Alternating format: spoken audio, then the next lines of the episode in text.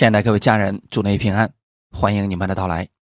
现在是主日的时间，我们一起来分享《希伯来书》第十章一到十节的内容。我们今天分享的题目叫“你常拥有的是罪的意识，还是洁净的意识？”我们先来读一下这段经文，《希伯来书》第十章一到十节：“律法既是将来美事的影儿，不是本物的真相。”总不能借着每年常献一样的祭物，叫那进前来的人得以完全。若不然，献祭的事岂不早已止住了吗？因为礼拜的人良心既被洁净，就不再觉得有罪了。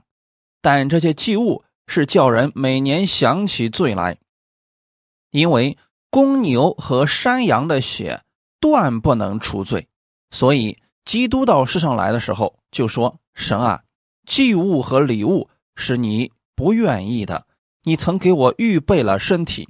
那时我说：神啊，我来了，为要照你的旨意行。我的事在经卷上已经记载了。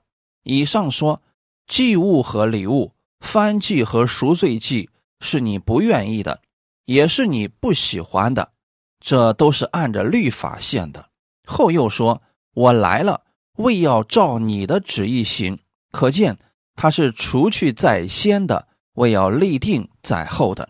我们凭这旨意，靠耶稣基督只一次献上他的身体，就得以成圣。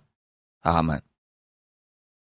我们先来做一个祷告，天父，感谢赞美你，谢谢你给我们预备这么美好的时间，让我们一起来到你的面前。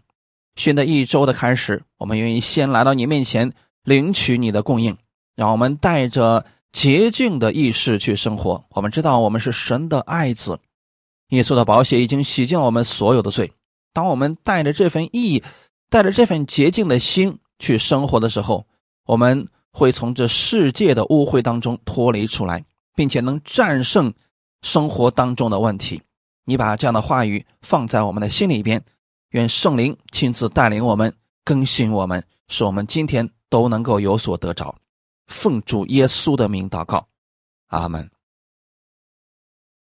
为什么说拥有洁净的意识如此的重要呢？本文当中提到了一个事情，叫不再觉得有罪了。当有一些信了主的人经历了苦难、失败。或者说，祷告许久没有看到果效时，他们很容易定罪自己，承认自己一事无成，或者认为神不爱他了，不愿意赐福给他了。其实这些都叫做定罪的意识。这些定罪的意识会拦阻我们进入丰盛之中。神。乐意赐福给我们，但若是我们的意识当中常常觉得神不公义、不公平、不爱我们，这会让人陷入痛苦而不能自拔，甚至在祷告的时候没有信心。很多人不愿意去亲近神了，总是觉得亲近神没有资格，或者说没有什么用处了。这都是定罪的意识所带来的后果。许多人因为过去曾经失败过，或者做错过事，常常悔恨当初，结果一次次的回忆过去，就如同一次次的揭开伤疤。他们在痛苦当中一遍一遍的舔舐着自己的伤口，结果呢？看不到喜乐、平安，弟兄姊妹，这些是罪的意识所带来的后果。但神不愿意我们这样生活，他愿意我们在圣灵当中享受他的喜乐、平安。神是爱我们的神，这是我们一定要记得的一件事情。他愿意我们做的事情，都是对我们有益处的。当神不让我们做的事情，那肯定是对我们没有益处的呀。本文当中提到了有洁净的意识，可见我们拥有洁净的意识十分的重要。我们分享第一点：当人活在律法中的时候，就会产生定罪的意识。罗马书第三章十九到二十节，我们晓得律法上的话都是对律法以下之人说的，好塞住个人的口，叫普世的人都伏在神审判之下。所以，凡有邪气的，没有一个因行律法能在神面前称义，因为律法本是叫人知罪。阿门。这里保罗给我们说的很清楚，律法上的话都是对律法以下的人说的。那你在不在律法之下呢？其实保罗已经告诉我们了，今天我们信了耶稣，我们在基督里，我们是在恩典之下，不在律法之下。那在律法之下的人都是什么样的人呢？首先，不信主的人都在律法之下。第二，信了主不明白耶稣在十字架上所成之功。不明白自己在新约之下，在恩典之下的人，也在律法之下。这些人想透过遵守摩西的律法，透过好行为来取悦神。所以这里说，律法上的话是对律法以下的人说的。为什么要这么说呢？因为在律法下的人有一个特点，以自我为中心。这些人，当他们有了成就的时候，他们会骄傲，会看不起别人。他们在做事情的时候，首先想到的是自己的得失。那这些人呢，在律法之下，他们会发现自己有很多的缺乏、不足和软弱。所以在律法之下，这些人他们就不能再说什么了。普世的人都伏在神的审判之下，不论在这个世界上，这个人有多大的成就，有多大的贡献，他都在律法之下，因为他总是会犯罪的。你可以做一百件好事，但若是你做了一件错事情。那在律法之下，你就是罪人。这个世界上的人正是如此。你可以做过许多好事，过去你可能从来没有犯过错，但现在呢，一件小事，一件问题出现的时候，大家会因着这一个问题否定了你之前所做的所有贡献。这就是律法的所在，让人知罪。凡有血气的，是指所有被造的人，他们都在律法之下，没有一个人能够因着行律法在神面前称义。换句话来说，所有的人如果想靠着行律法取悦神、被神祝福，这几乎不可能，因为神。要想透过律法赐福给我们，那就必须人不能违背所有的律法。如此看来呢，在律法下，人都成为了罪人；我们在律法下也成为了罪人。因此，我们知道我们无法遵守全部的律法。那律法的作用是什么呢？让人知罪。所以，一个骄傲的人。一个自义的人，这些人需要神的律法来指出他们的问题，让他们知道他们是有罪的。但如果说仅仅只是停留在这里，就会产生无尽的痛苦定罪，最终人会完全否定自己，什么也不敢做了。为什么呢？因为再伟大的人，贡献再多的人，他们在律法下都是有罪的。那人的出路在哪里呢？因此，我们给别人分享真理，一定要分享全了，不能只讲一半这话讲一半啊，是很容易让人失落的。就像这段经文一样，如果我们只告诉别人，在律法下没有一个人能在神面前称义，那这样的话，人就没有希望和出路了。那我们的盼望在哪里呢？罗马书第三章二十一到二十四节。但如今，神的意在律法以外已经显明出来，有律法和先知为证，就是神的意。因信耶稣基督，嫁给一切相信的人，并没有分别，因为世人都犯了罪，亏缺了神的荣耀。如今却蒙神的恩典，因基督耶稣的救赎，就白白的称义。如果我们只给别人讲他在律法之下，他是有罪的，那这个人就没有盼望了。我们回顾四周看看，如此说的人到处都是。不信的人因着你一个错误，否定你整个人，否定你过去所做的一切。在教会当中，很多人活在律法之下，也是如此。于是，我们的生命当中出现了许许多多的定罪、委屈、难过、软弱，这样的事情发生的多了，我们也会在潜意识当中否定自己，认为自己真的就是那样的人。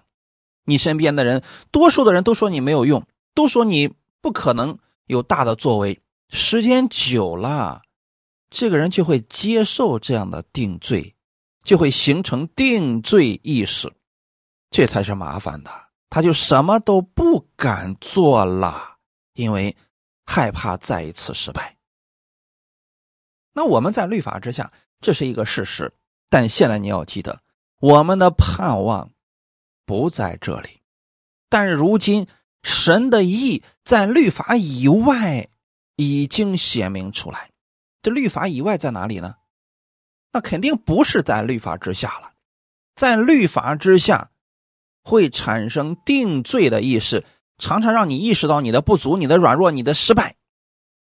那么在律法以外，那就是在基督里，在恩典之下，神的意白白的加给一切相信的人。切记啊，这是在律法以外。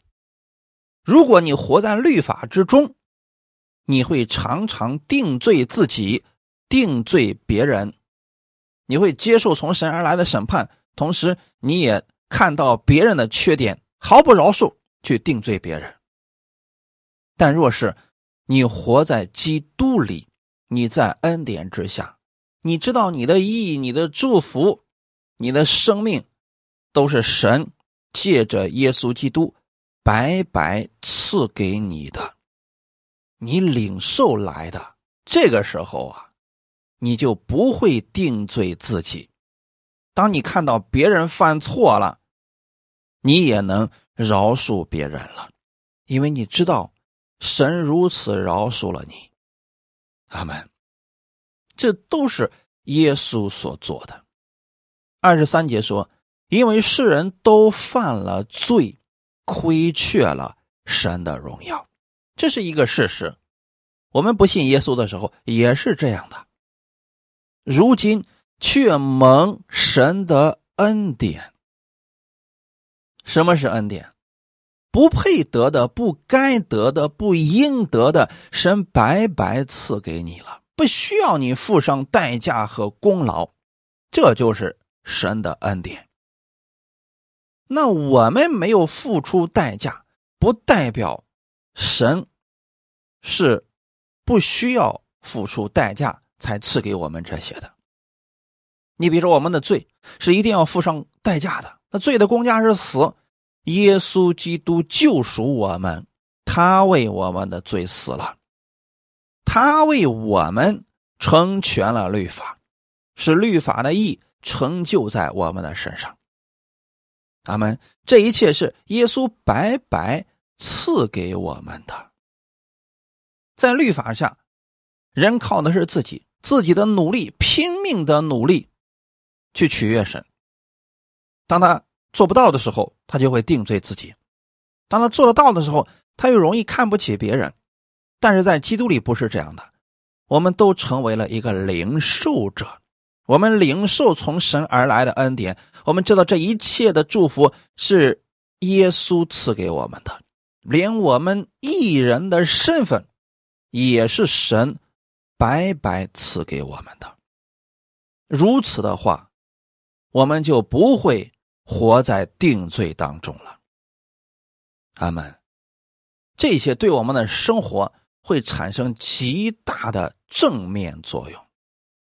如果人不定睛在耶稣所成之功上，就会在定罪的意识之下。我们看今天的本文，律法既是将来美事的影儿，不是本物的真相，总不能借着每年长现一样的祭物，叫那近前来的人得以完全。若不然，献祭的事岂不早已止住了吗？今天的本文说的很清楚，律法是将来美事的影儿，不是本物的真相。也就是说，旧约提到的很多仪式，包括十诫、律例典章，还有。很多的献祭制度，许多的故事，都是影儿。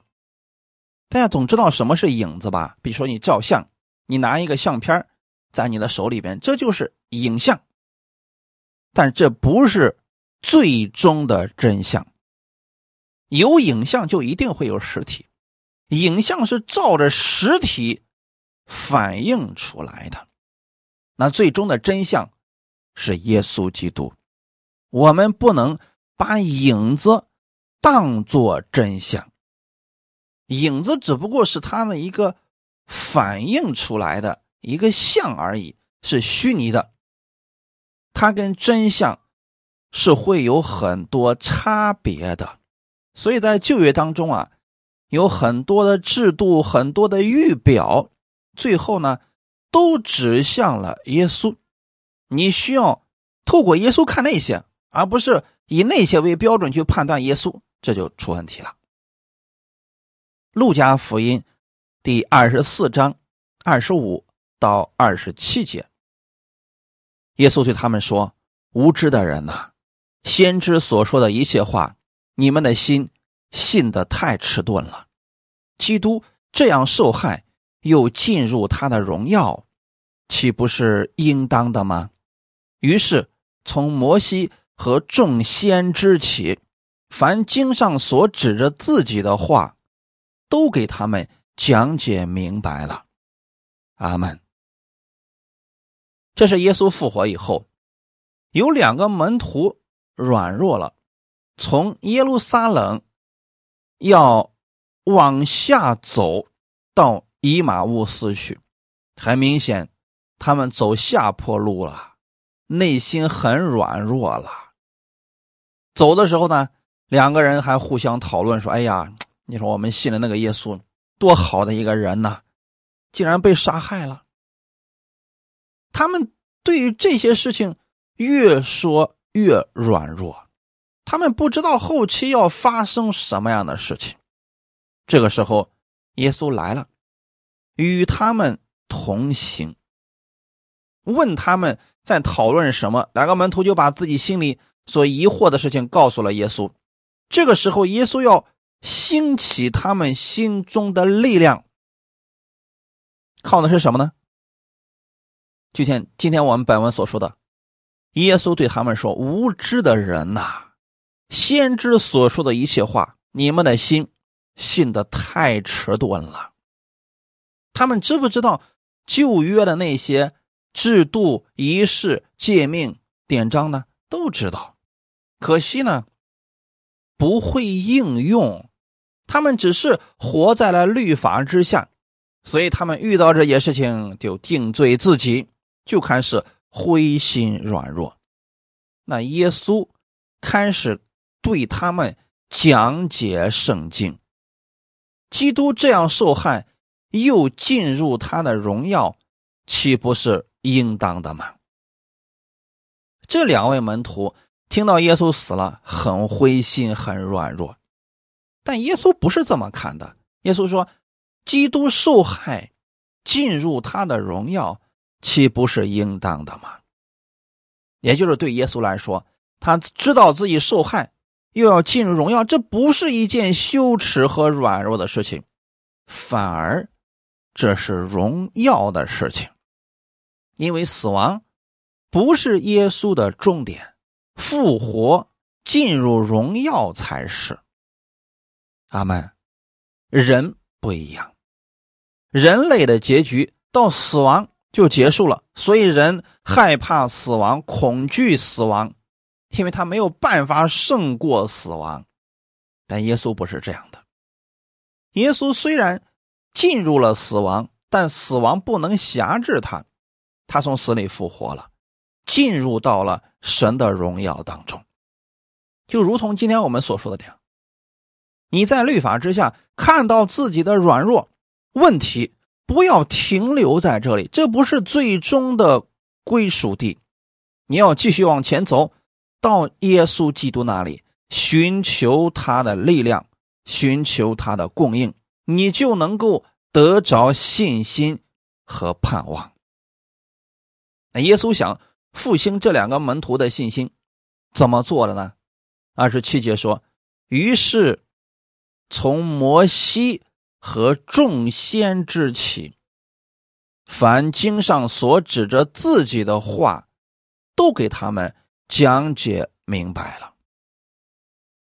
从摩西是指摩西颁布律法和众先知，那就是先知的预言。耶稣把摩西的诫命、典章以及会幕里边的很多献祭的制度啊、预表的这些事情，都给他们讲明了。旧约当中有很多实际上是指向耶稣的。你明白了这些之后呢，你就知道啊，原来那个是影子呀。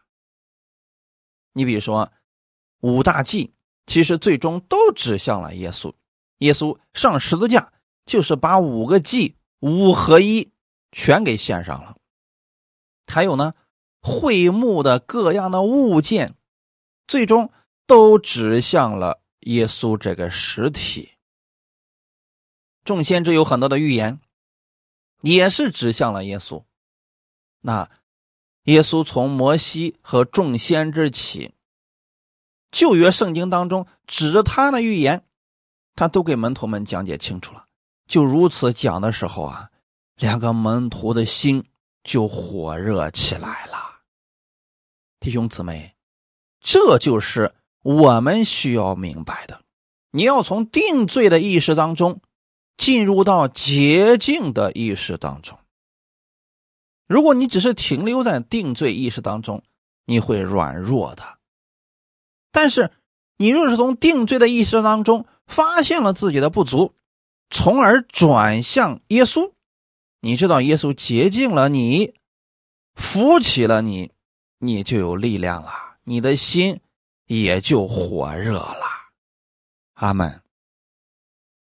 三到四节，但这些祭物是叫人每年想起罪来，因为公牛和山羊的血断不能除罪。在旧约的时候啊，祭司常常献祭，百姓们犯罪了，带着祭物去找祭司，祭司为他们宰杀这些祭物，为他们赎罪。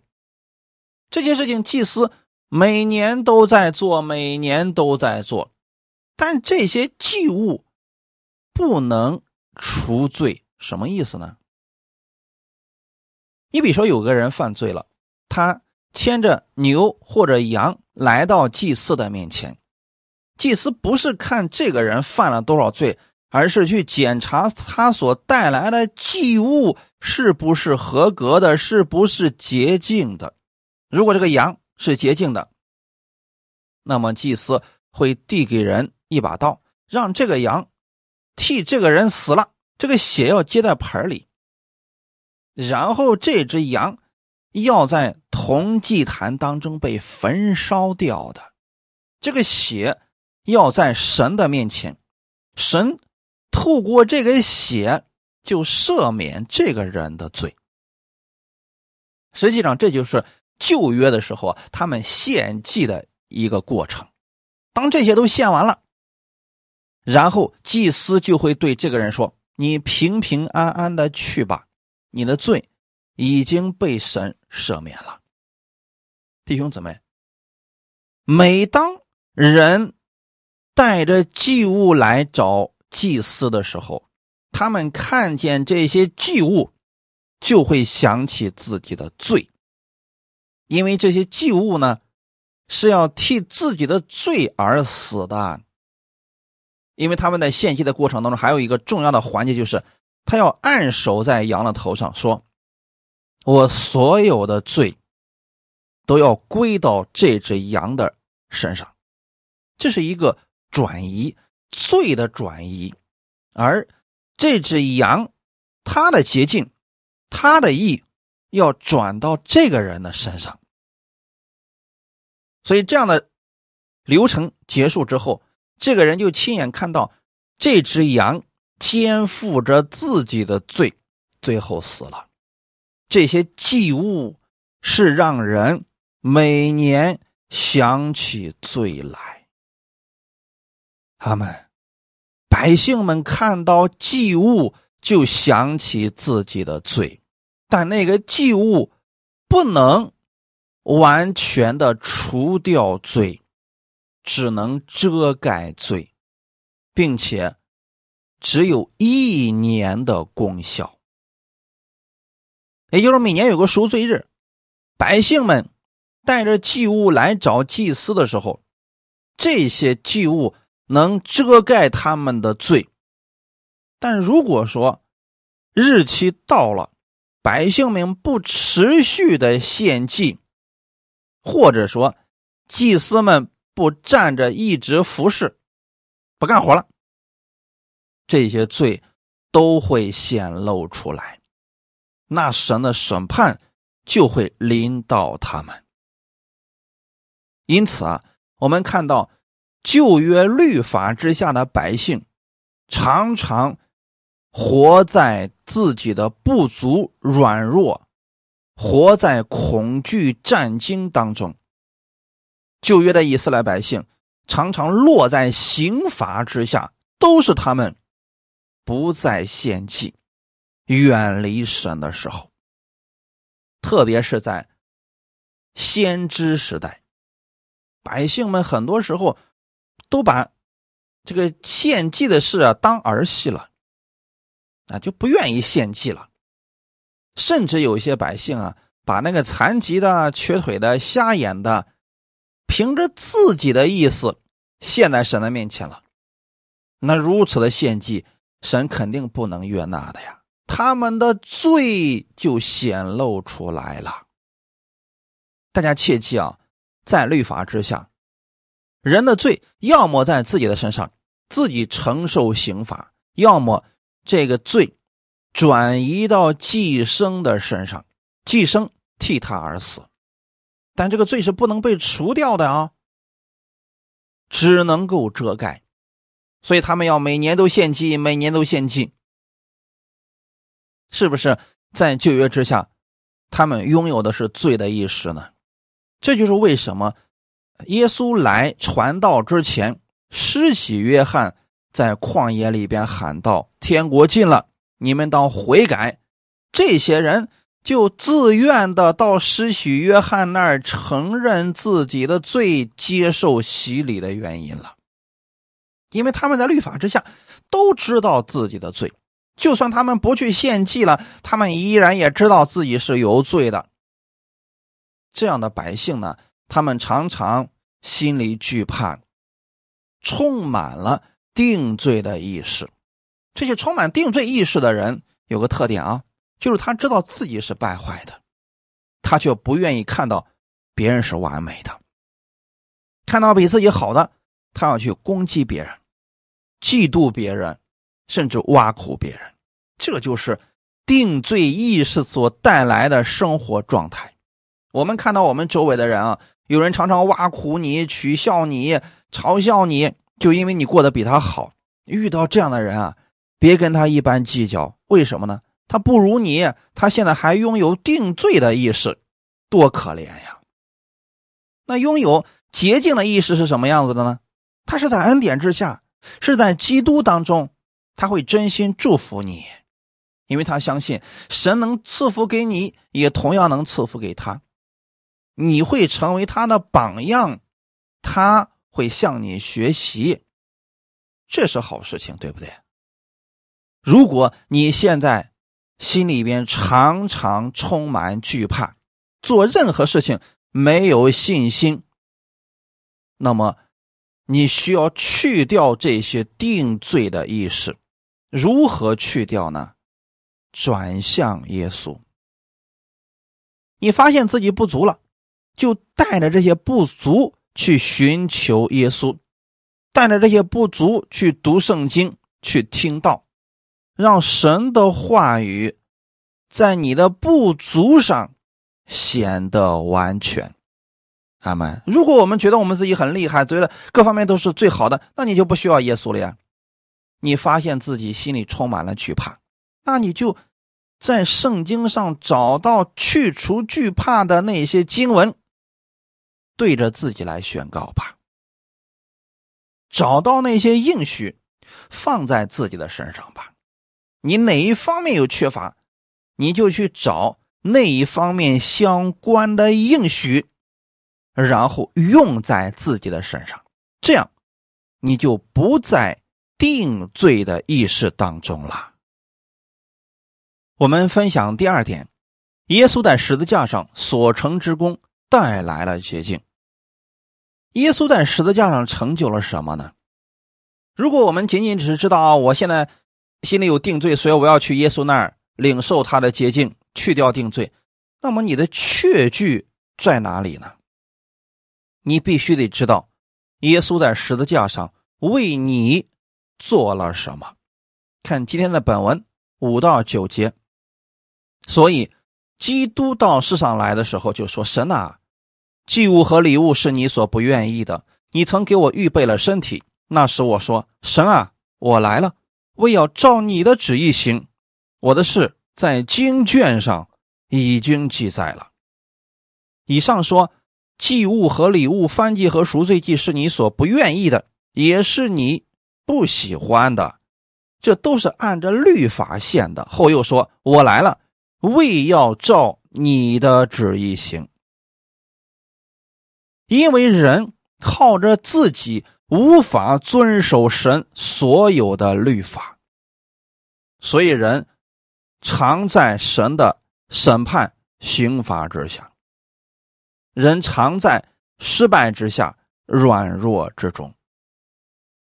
神的公义呢，又必须完成，那怎么办呢？弟兄姊妹，如果人，想要一直被神祝福，就必须要成全、遵守所有神的律法。反过来也是一样的。如果神想要一直祝福人，那么人必须先成全律法。这就是神的公义啊！公义与恩典一直都是并行的。但是人。无法遵守律法呀。虽然有献祭制度，但是献祭制度只是能够保证神不刑罚人，但人要想得着这些祝福，还得要靠自己的努力、成就、好行为来取悦神，才能得着啊。所以耶稣来了。他做了一件事情，什么事情呢？他替我们成全了律法。这样的话呢，律法上所有的福分就会到耶稣的身上。同时呢，耶稣又成为了我们的祭物。就过去里边，现在翻祭也好，赎罪祭也好，耶稣成为了我们的祭物。那耶稣的祝福就转移到了我们的身上，我们的罪就转移到了耶稣的身上。如此一来，神就可以因着耶稣，把律法上的所有祝福都赐给我们了。弟兄姊妹一定切记：当你在基督里的时候。神就已经洁净了你。当圣灵住在你里面的时候，你就已经是洁净的了。因为圣灵不可能与污秽同在，在基督里，耶稣绝对有能力用他的宝血把你洗的比雪还白。阿门。这点我们是一定要相信的。你不能说啊，我今天在基督里，可是我身上还有很多的罪，还有很多的问题。这些耶稣已经清洗掉了，而且不断的在清洗着你的软弱、你的问题、你的罪。所以在基督里，神看你如同耶稣一样，是因为耶稣不断的在洁净着你。这就是耶稣在十字架上的。所成之功。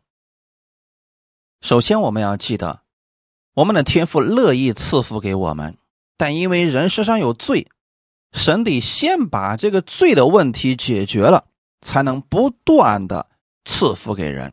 那基督来到这个世界上，他就要做祭物所做不到的事情，祭物不能除罪，耶稣来了，他照着神的旨意行。就是天父乐意赐福给我们，现在中间有罪的问题做阻碍了，那么耶稣要除去我们的罪。第九节的后半节和第十节，可见他是除去在先的，为要立定在后的。我们凭着旨意，靠耶稣基督只一次献上他的身体，就得以成圣。除去在先的，这里的在先的，指的是旧约律法。耶稣不是除掉了律法，是成全了律法。当他成全了律法之后，为我们立了新约，那么旧约就除掉了，我们就不在旧约之下，乃在新约之下，不在律法之下。乃在恩典之下，所以他要立定在后的，指的是新约；立定在后的，指的是恩典。我们今天更应该把我们的焦点放在耶稣立定的那个约的当中，不要去遵守摩西的律法，你守不住的；不要想靠着你的行为去取悦神了，你做不到的。你在那里边看到的只能是你自己的败坏、无能和各样的问题，所以你要把焦点放在基督的身上，放在新约之中，放在神的恩典上，你会拥有信心，给你带来的就是洁净的意识。第十节说，我们凭这旨意，所以弟兄姊妹，这个旨意是什么呢？立定在后的。这是神要立定的，也是我们要持守的部分。我们凭这旨意，这个旨意的具体内容是什么呢？耶稣基督一次献上他的身体，啊，这就是耶稣在十字架上所成之功了。耶稣为什么要上十字架呢？我们要知道啊，在旧约的时候，十字架是一个刑罚。那是有罪的人才能上去的，我们是有罪的，对吗？耶稣为我们的罪死在了十字架上，如此，我们的罪就得以偿还了。这就是我们为什么说，我们与耶稣已经同死了，现在活着的不再是旧人，乃是一个新人，是基督在我里面活着。就是说，耶稣替我已经死在十字架上了，已经背负了我所有的罪。我的罪已经全部都归到了耶稣的身上，耶稣的圣洁、洁净、荣耀归到了我的身上。所以你看第十节最后说：“靠耶稣基督只一次献上他的身体，就得以成圣。”谁成圣了呢？不是耶稣成圣了，耶稣本来就是圣洁的。他上十字架是要背负我们的罪，让我们成圣了。阿门。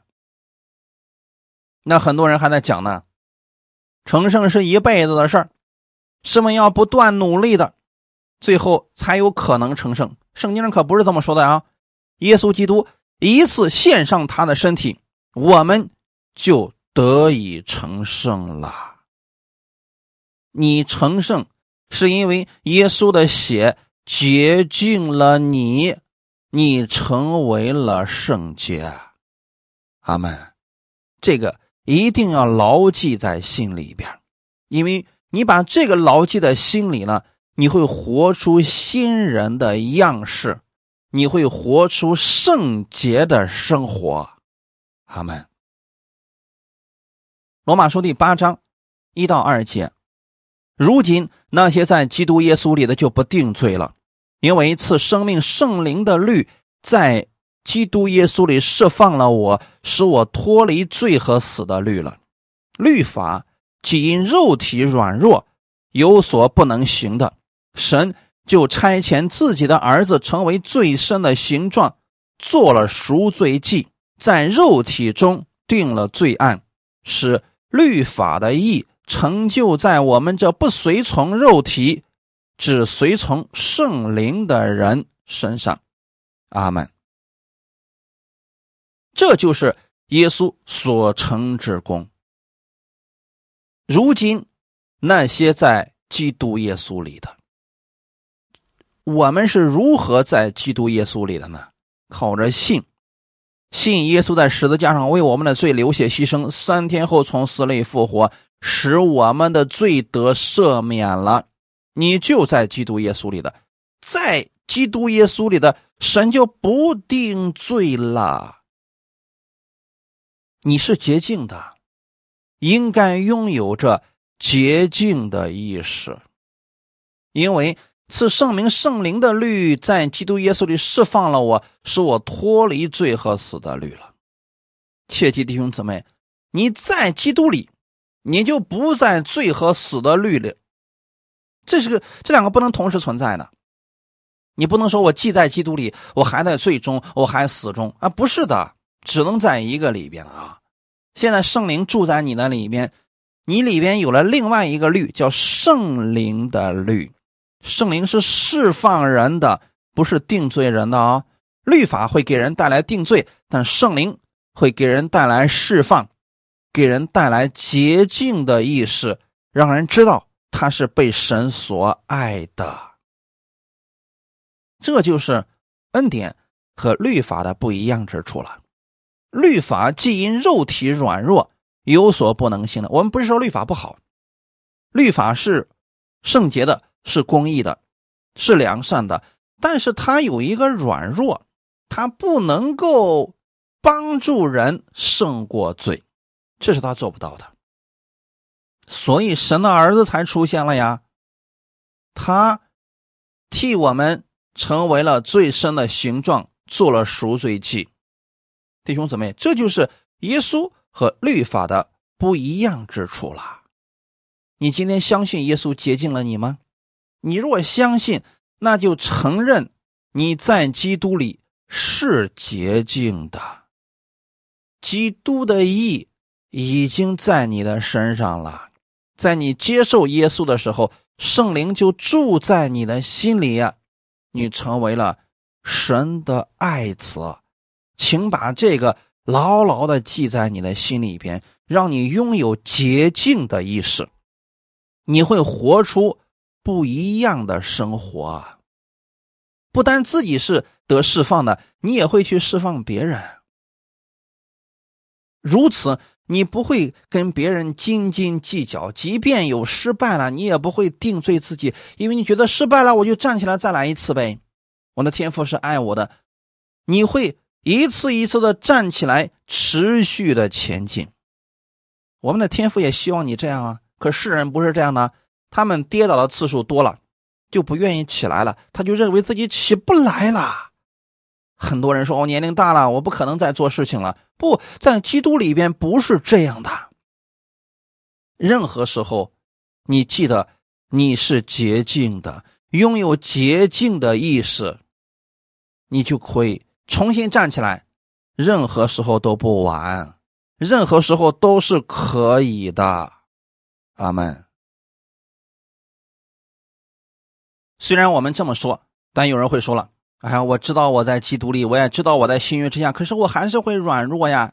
哎，这就是我们肉体的软弱之处了。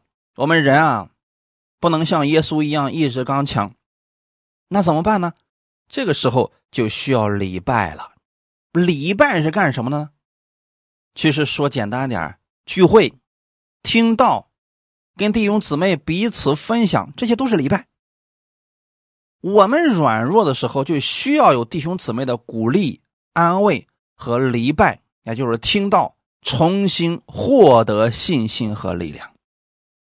如此呢，就让你定睛在耶稣所成之功上。为什么呢？因为我们啊，周围的大多数是在律法之下的人，是不信的人，他们的所说所行会影响我们。为什么我们总是强调说？一定要谨慎选择灵魂的粮食，不要使什么东西都看，什么东西都吸收，这会让你里边产生很多的软弱和定罪的。你要时刻的把你的目光放在耶稣所成之功上。阿门。每当你来礼拜的时候啊，你是来看耶稣有多爱你，耶稣为你做了什么，此时。你才能拥有真正的感恩。看我们今天的本文，因为礼拜的人良心既被洁净，就不再觉得有罪了。礼拜的作用是什么呢？让人的良心被洁净，被什么洁净？被神的话语洁净。那么试问一下，今天有多少人参加完礼拜之后，觉得自己的良心？是被洁净的，意思就是说，进教会之前呢，还有很多的软弱，很多的不足，很多的定罪。听完讲道之后，跟弟兄姊妹分享完之后，出了教会的门信心满满，这就叫做良心被洁净了，不再拥有定罪的意识了。那么，弟兄姊妹，事实上是什么呢？许多人在进教会之前。还没有那么多的定罪，结果听了定罪的信息，出了教会的门哎，觉得自己什么都不敢做了，各式各样的问题，这就说明他不是正确的礼拜，良心没有被洁净，反而被污染了。这里说的很清楚啊，因为礼拜的人良心既被洁净，就不再觉得有罪了。原文的意思是什么呢？不再有定罪的意思了，那就是。这个礼拜所讲的是关于耶稣在十字架上所成之功，让人意识到的是耶稣已经洁净了他们，赦免了他们，释放了他们，人重新获得了力量，这才是礼拜的作用。如果你所参加的礼拜啊，没有达到这个果效，你要谨慎啊。还是那句话，不要什么食物都吃啊。今天有许多人看到稀奇的题目就点进去听。啊，不知不觉受他的影响了。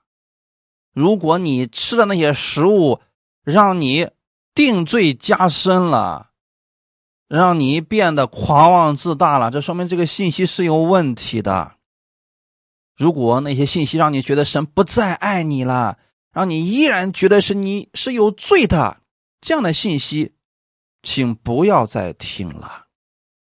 这不是让你的良心被洁净，是让你的良心被谴责了。这对你就没有益处了。这个世界上到处充满了定罪的信息，你犯错了，别人打击你、攻击你，这个找把柄，这太正常了，谁都可以做到的，这就是人的优势所在啊。那我们去礼拜要干什么呢？我们要听。我们遇到了同样的问题，耶稣不再定我们的罪了，反而他要借着他的应许洁净我们，鼓励我们，安慰我们。我们的良心被洁净了，不再有定罪的意识，这对我们的生活是有帮助的啊！有人就说了，那这样讲的话，人就会放纵肉体，为所欲为了。当然不会了。我们看经文，《罗马书》第六章二到八节，断乎不可。我们在罪上死了的人，岂可仍在罪中活着呢？岂不知我们这受洗归入基督耶稣的人，是受洗归入他的死吗？所以，我们借着洗礼归入死，和他一同埋葬，原是叫我们一举一动有新生的样式，像基督借着父的荣耀从死里复活一样。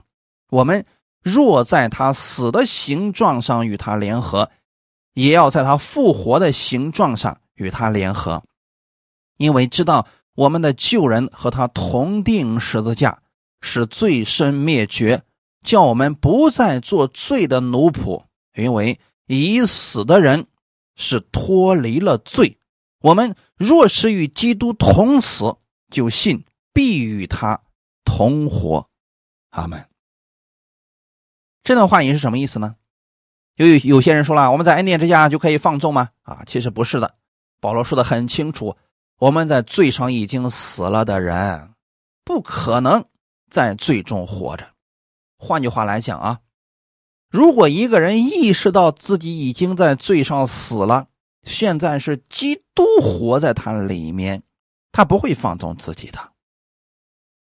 如果一个人意识到他已经与耶稣同死了，一同埋葬了，现在他是新人，就是洁净的人，那么他也会在复活的形状上与基督联合，就是耶稣做什么，他就会去做什么。这才是我们正确的理解方式，切不可用那些。定罪的意识来理解神的恩典。太多的人总是担心，讲了这样的信息，人就会放纵的。其实啊跟这些信息是没有关系的。如果人想放纵，你讲律法的信息，他依然是会放纵的。但若是人真的寻求真理，这样的信息会让他有出路，让他脱离罪，不再做罪的奴仆。阿门。我们若是与基督同死，就信必与他同活。你若信与耶稣同活，就能活出耶稣的样式来。阿门。信的人就得着了。最后看一段经文，《彼得前书》第一章十三到十六节。所以要约束你们的心，谨慎自守。专心盼望耶稣基督显现的时候所带给你们的恩，你们既做顺命的儿女，就不要效法从前愚昧无知的时候那放纵私欲的样子。那招你们的既是圣洁，你们在一切所行的事上也要圣洁，因为经上记着说：“你们要圣洁，因为我是圣洁的。”阿门。你看，彼得已经给我们。具体的生活方法了，要约束你们的心，怎么约束呢？你得知道神洁净了你，你得知道耶稣的血洁净了你，你是洁净的。用神的真理来约束你们的心。你的心里若充满爱，又怎么能够去害别人呢？你的心里面充满了恩典，又怎么会给出定罪呢？所以说，弟兄姊妹，很多人担心是因为信不过耶稣的真理罢了。你若真明白了耶稣救赎的大能，你就会约束你的心，谨慎自守。别人怎么活，你可能管不着，但你一定能约束自己的心。因为你的焦点在耶稣的身上，你会专心盼望耶稣显现的时候给你们所带来的恩典。所以，人把焦点放在基督的身上的时候，他就活得不再一样了，就会做顺命的儿女，就会跟过去的生活说再见。他不会贪恋过去放纵的生活的。为什么呢？因为现在这个洁净的生活、圣洁的生活更有吸引力呀，这是更美好的，充满了平安、喜乐、各样的荣耀。谁愿意离开这个呢？那这样的话，他所行的事上也会效法耶稣，越来越像耶稣。感谢赞美主。所以说，弟兄姊妹，拥有洁净的意识。可以使你胜过罪，胜过软弱，胜过问题。就算失败了，你会靠着神的恩典重新站立起来。感谢主，愿这一周你们靠着这样的话语站立得稳。遇到任何的事情，别灰心，神愿意扶持你，愿意带领你走过各样的问题，把他的得胜赐给你。我们一起来祷告，天父，感谢赞美你。谢谢你借着这样的话语来鼓励我们、安慰我们。我们知道我们不在律法之下，乃在恩典之下。今天，我不愿意拥有定罪的意识，我愿意拥有洁净的意识。我知道，因着耶稣的血，我已经被洁净了。我是神的爱子。天父，你如何爱耶稣，你就如何爱我。你愿意赐福给耶稣，也愿意如此来赐福给我。新的一周的开始，我愿意带着你的力量而生活，请你帮助我、引导我，让我的生活当中见证你、荣耀你，并且我也相信我是祝福的管道，借着我，让我周围的人看到基督的荣美。感谢赞美你，赐福我们弟兄姊妹手中所做的所有的工作，让他们的生活当中经历你、认识你。哈利路亚。一切荣耀归给你，奉主耶稣的名祷告，阿门。